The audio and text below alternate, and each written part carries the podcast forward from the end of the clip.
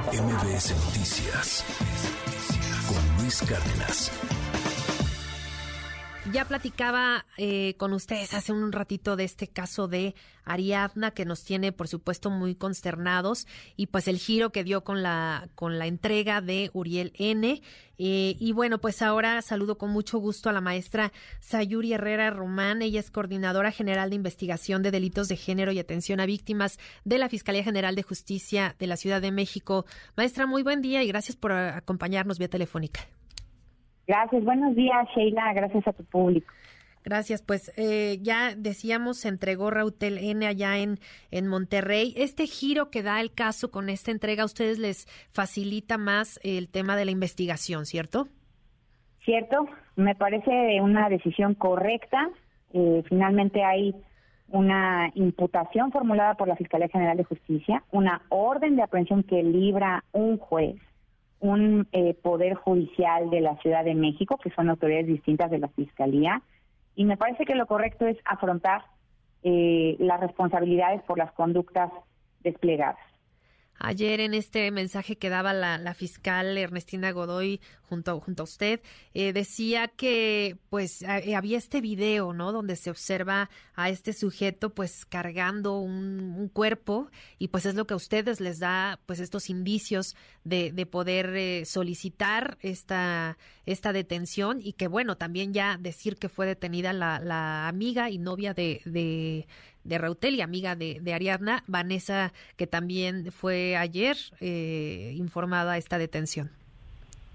Así es, nosotros contamos con datos de investigación que incluyen un video que fue analizado por Policía de Investigación de la Fiscalía del Delito de Feminicidio. También eh, contamos con un protocolo de necropsia realizado por el Instituto de Ciencias Forenses, que pertenece al Tribunal Superior de Justicia de la Ciudad de México, que concluye traumatismo múltiple en diversas regiones en el cuerpo de Ariadna.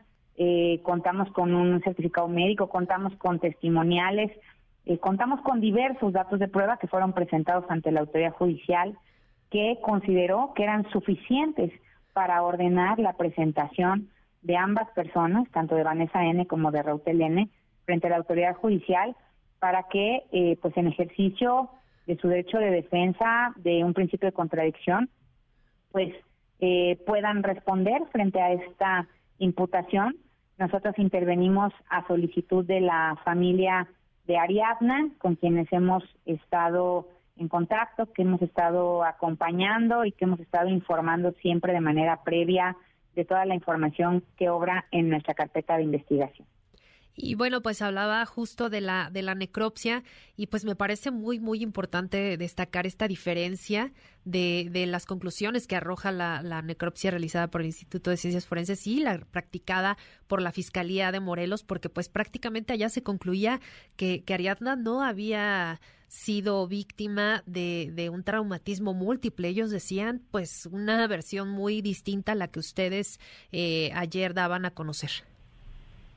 Sí, en, en la Fiscalía de, Nuevo León se hablaba de una congestión eh, por consumo de alcohol. De Morelos, ¿no? Así es, en Morelos.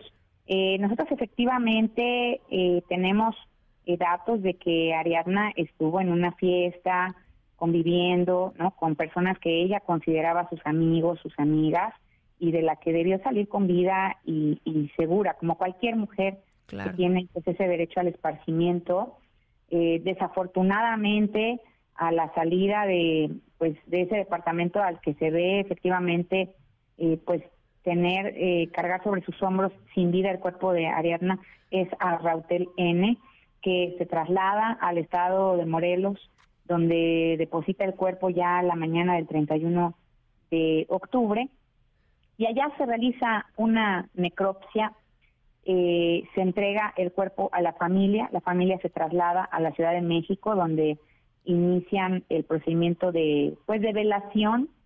La Fiscalía de la Ciudad de México inicia una carpeta de investigación también por estos hechos de manera oficiosa, porque finalmente teníamos noticia de que la fiesta se había llevado aquí en la Ciudad de México. Y buscamos a la familia de Ariadna, les ofrecimos nuestros eh, eh, servicios de psicología, de trabajo social, se presenta nuestra policía de investigación con la familia en el velatorio, eh, se entrevistan con ellos y la familia nos solicita realizar una segunda necropsia porque tienen dudas respecto de la causa de muerte.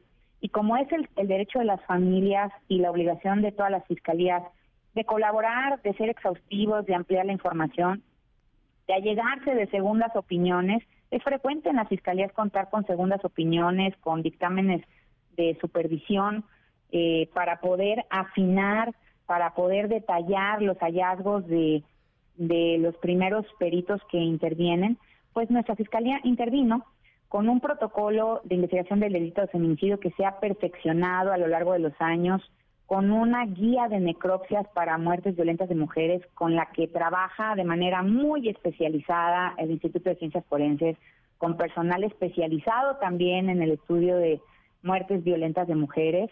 Y lo que vamos a hacer es armonizar, armonizar nuestra información con la información que presenta la Fiscalía de Morelos, para eh, poder concatenar todos estos datos e integrarlos. Eh, y a partir de eso poder eh, tener una investigación todavía mucho más sólida de la que ya tenemos en la Ciudad de México. Precisamente por eso solicitamos a la Fiscalía de Morelos declinara la competencia y nos enviara la carpeta de investigación, cosa que van a hacer a la brevedad, como ya se han comprometido desde el día de ayer de manera inmediata a enviarnos esa carpeta.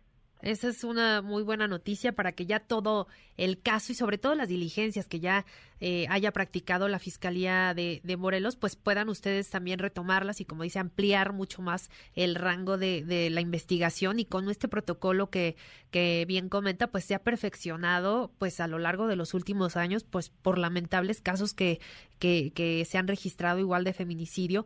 Y pues ahora estaremos muy atentos porque justo a la una de la tarde eh, está anunciando la jefa de gobierno Claudia Sheinbaum ofrecerá una conferencia de prensa para informar sobre, sobre este caso. Ella dice cero impunidad para los feminicidios y pues enhorabuena que, que se tenga que, que dar ya información mucho más amplia para que todos conozcamos qué fue lo que pasó y sobre todo de la mano de la de la fiscalía, ¿no? Que están ya muy coordinados para para realizar estas investigaciones.